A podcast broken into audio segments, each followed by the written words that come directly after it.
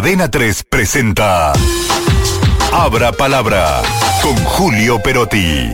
¿Quién es el rabino del que es devoto Javier Milei? ¿Cómo está Julio? Te saludamos nuevamente. Bueno, muy bien, señora, muy bien. Sí, eh, vamos a tratar de responder esta pregunta, ¿no? ¿Quién es Menachem Mendel Schneerson, el rabino del que es devoto Javier Milei, cuya tumba visitó esta mañana en su primera actividad en Nueva York, ¿no? Ya en julio de este año, antes de las primarias, Milei había hecho un viaje rápido para justamente visitar lo que es un lugar, un lugar de, de referencia para gran parte de la religión judía, ¿no? Está ubicado en el cementerio de Montefiore, en Queens, Nueva York.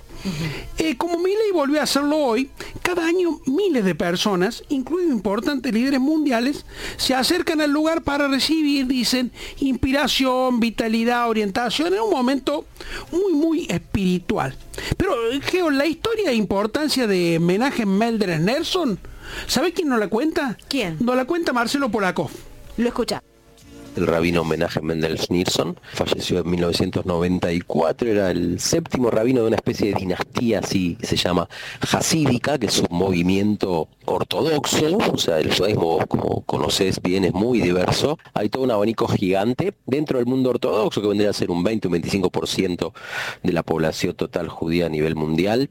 Eh, dentro de ese subgrupo hay un subgrupo que se llama el mundo hasídico, que es un movimiento que empezó en el siglo XVIII eh, que se caracterizaba por, bueno, por aplicar dentro del judaísmo una vida más eh, sencilla, humilde, basada en la alegría, a pesar de las penurias que sufría el pueblo en ese momento.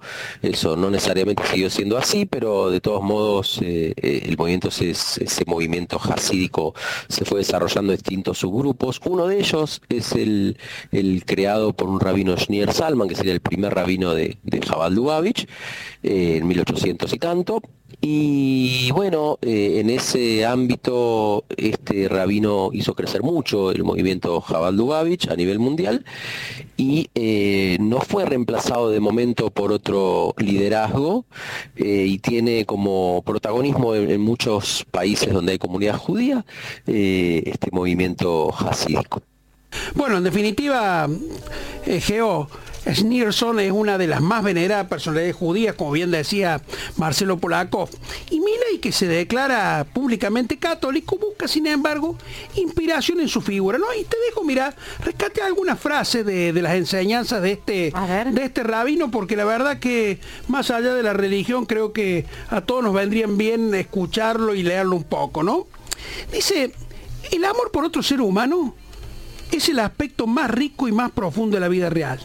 La vida no se trata solo de lo que puedes obtener, sino de lo que puedes dar. La felicidad no se encuentra en satisfacer nuestros propios deseos, sino en ayudar a otros a alcanzar sus sueños y objetivos. El respeto por cada individuo, sin importar su origen o creencias, es la base de una sociedad justa y equitativa. ¿No te suena un llamado a, Dios a la grieta, no? Y dice además algo, eh, mira, el estudio constante y el aprendizaje son fundamentales para el crecimiento personal y la búsqueda de la verdad. La verdadera fortaleza radica en la capacidad de controlar nuestras emociones y actuar con calma y sabiduría. Tal vez haya sido esto lo que haya ido a buscar este Javier Milei, ¿no? El perdón no es solo liberar a la otra persona de su culpa, sino liberarnos a nosotros mismos del resentimiento y la amargura. Y te dejo la última. La humildad es el primer paso hacia la sabiduría, ya que nos permite reconocer que siempre hay más por aprender y mejorar. 3 presentó Abra Palabra con Julio Perotti.